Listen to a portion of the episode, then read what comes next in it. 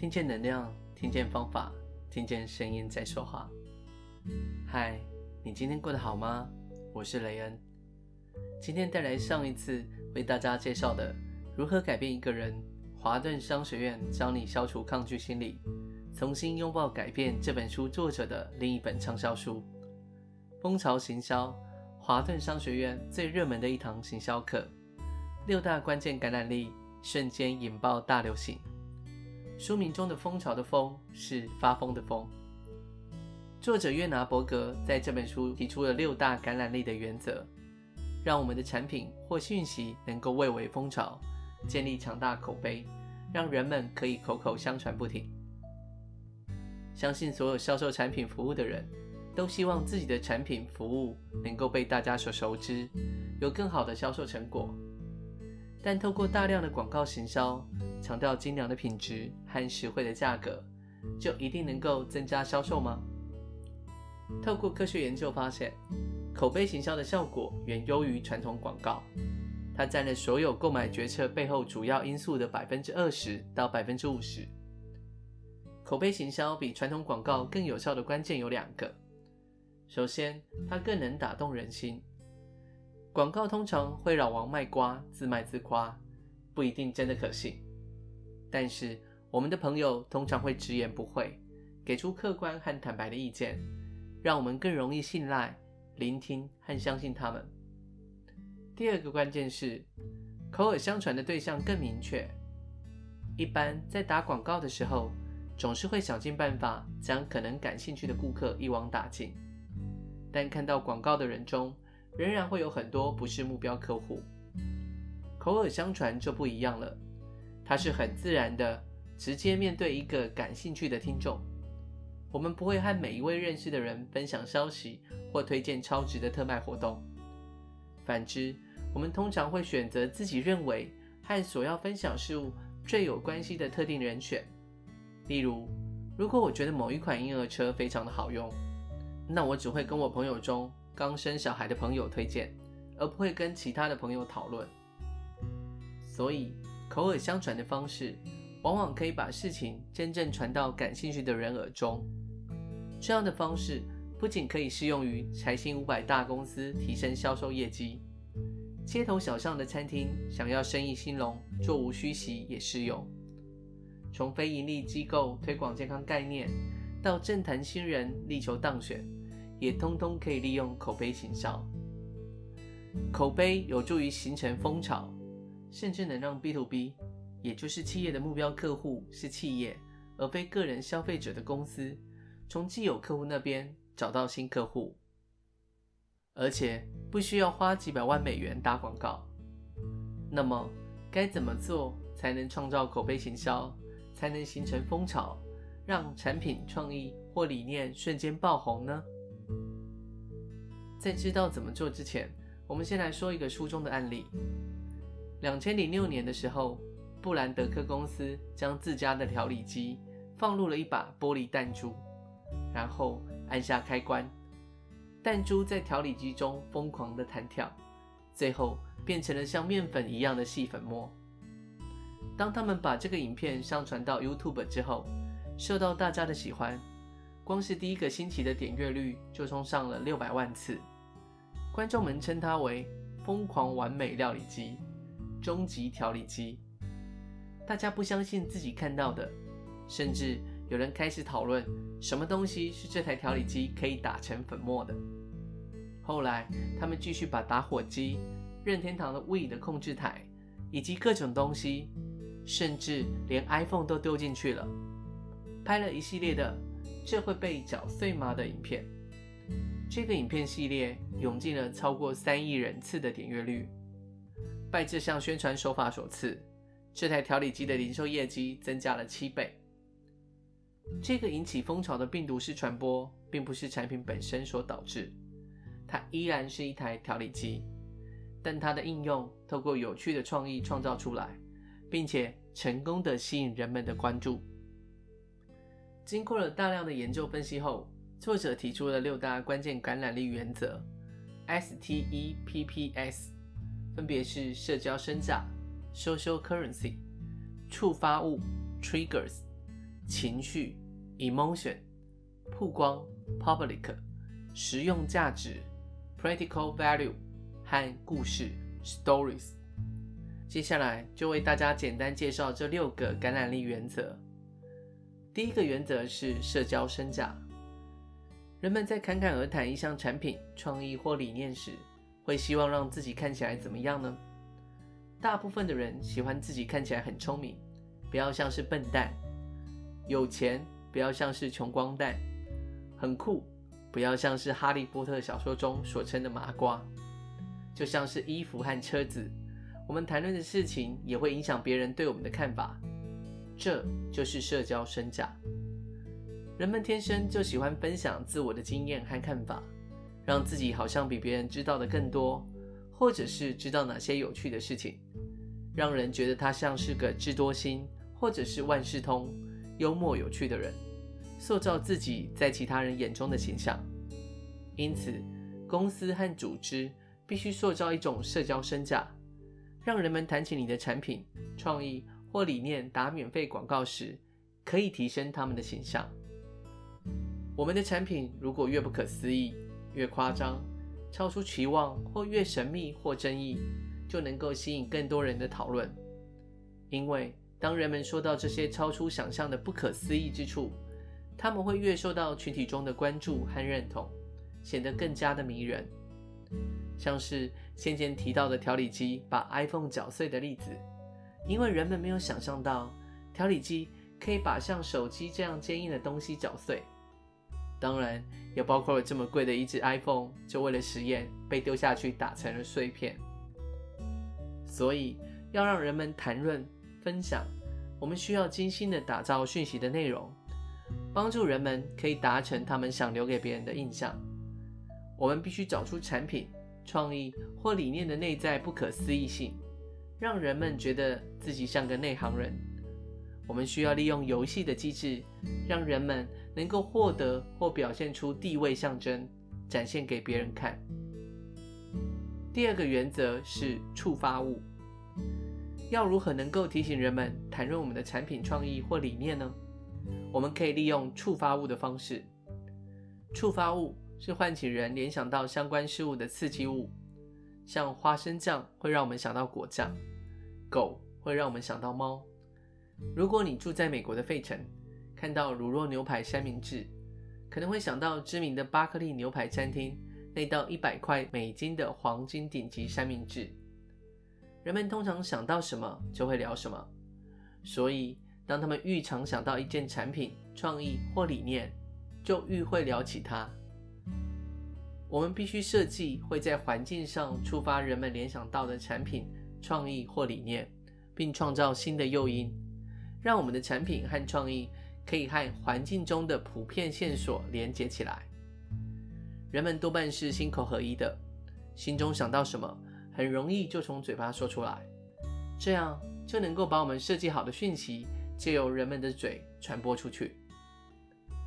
第三个原则是情绪。当我们在意，我们就会分享。所以，要怎么打造讯息和理念，让人们有感觉呢？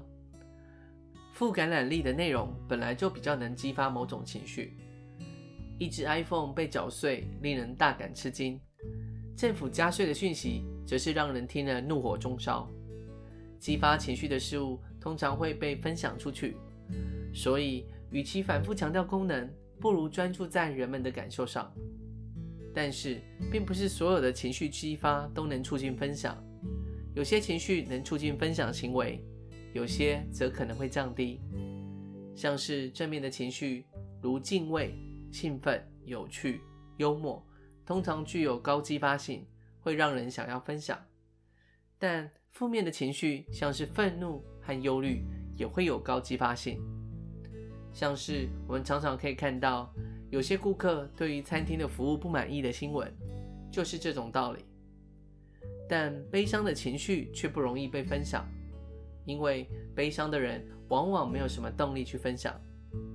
所以，我们必须选择正确的情绪来唤醒人们。我们必须点燃人们心中的那把火。有时候，甚至连负面情绪也会奏效。第四个原则是曝光。有人在使用我们的产品或做出我们期望的行为时，其他的人会看见吗？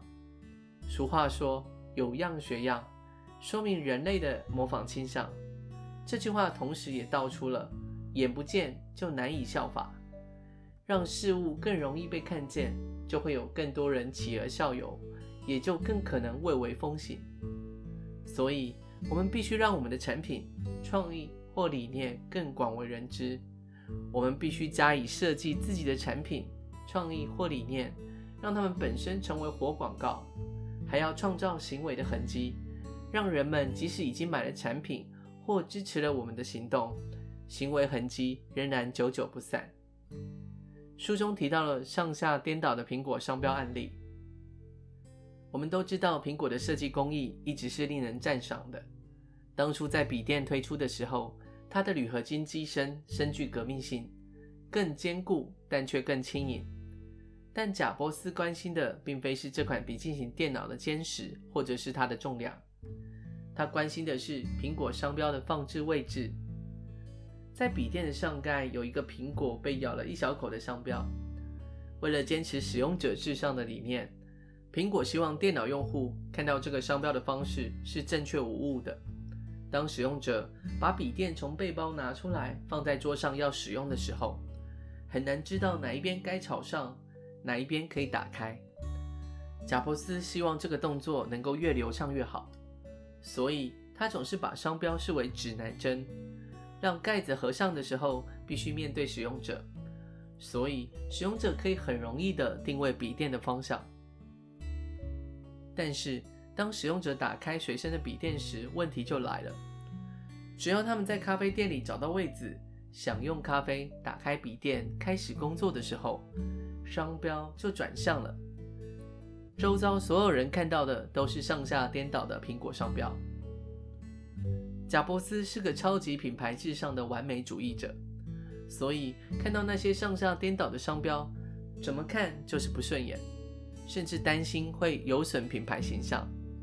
因此，贾伯斯问了团队一个简单的问题：顾客打开笔电看到商品的方向是对的重要，还是使用笔电时全世界的人看到的商标方式是对的重要？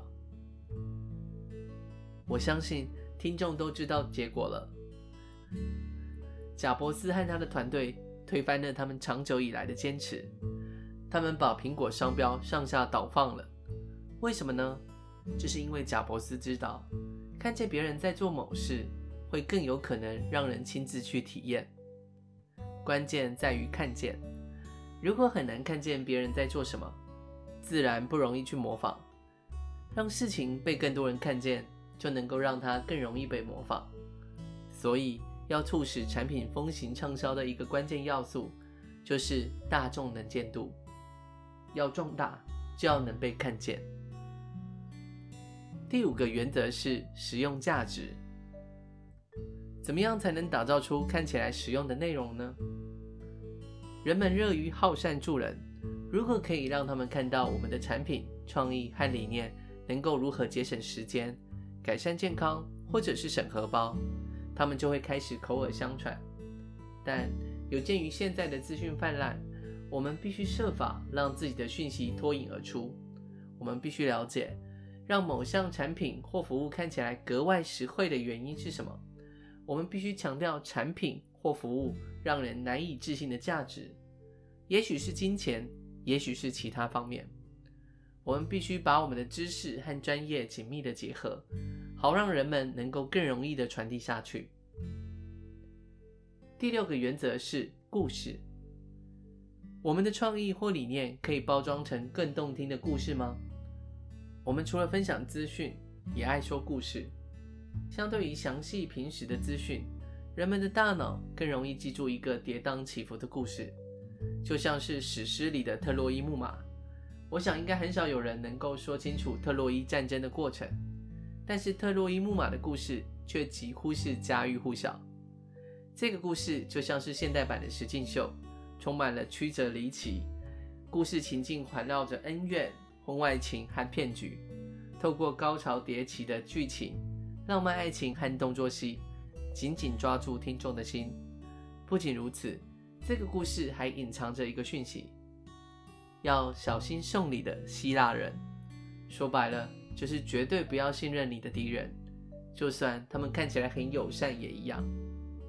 故事只是承载诸如道德和教训的工具，资讯会在看似闲话家常的伪装外表下传播出去，所以我们必须建造自己的特洛伊木马，将产品、创意或理念升级到大家会想跟别人说的故事之中。但我们要做的不仅仅只是说一个很棒的故事而已，还必须让传播的有价值。我们必须把我们的讯息和故事融为一体。让大家没了它，故事就说不下去。总结作者所提出的创造风潮行销有六大原则，也就是让产品创意或理念具有社交价值，可以被触发联想，能激发情绪，曝光具有实用价值，并且用故事加以包装。在社交身价方面，我们会分享让我们有面子的事情。谈到触发物，这里要提醒我们的是，人们心中想到什么，往往就会脱口而出；而在情绪方面，当人们关心、在意，就会分享。谈到曝光，要记住，要壮大就要被看见。接下来说到使用价值，要让它太有用了，让人们想不分享都难。最后是故事，要记住。资讯在闲谈聊天的伪装下传递出去。作者在书中提出了很多实用的案例和方法，还包括检视自己产品创意或理念是否具备这六大原则的检查表。我非常推荐听众朋友可以买书来看。听见能量，听见方法，听见声音在说话。我是雷恩，与你一同分享蜂巢行销。华顿商学院最热门的一堂行销课，六大关键感染力，瞬间引爆大流行。我们是一群热爱分享声音能量的声音艺术家，每周三或周日，用一些些时间送上不同的声音礼物，传递知识和力量。如果你喜欢我们分享的内容，欢迎你订阅我们的 Podcast，给予我们五星评分，也邀请您在 Apple iTunes。留言分享你的收获或感动，这将是我们持续制造礼物的动力。